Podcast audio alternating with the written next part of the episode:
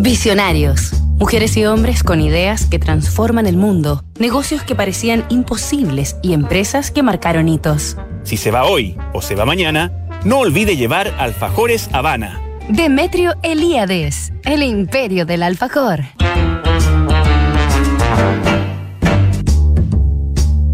Comenzamos una nueva semana de visionarios con otra historia cargada de inspiración, en la que conoceremos los orígenes y secretos de la icónica marca argentina Habana.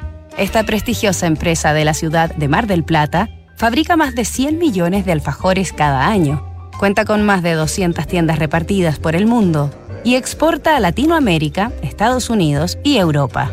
Aunque el alfajor es su producto insignia, la compañía también elabora y comercializa chocolates, galletas, café y manjar, o como le llaman en Argentina, dulce de leche, el mismo que contienen sus exquisitos alfajores.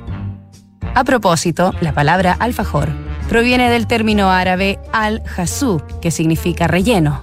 Los alfajores se crearon en Arabia hace casi ocho siglos. Cientos de años después se convirtieron en una tradición en Andalucía, España, y llegaron a Argentina en el maletín de un químico francés que modificó la receta.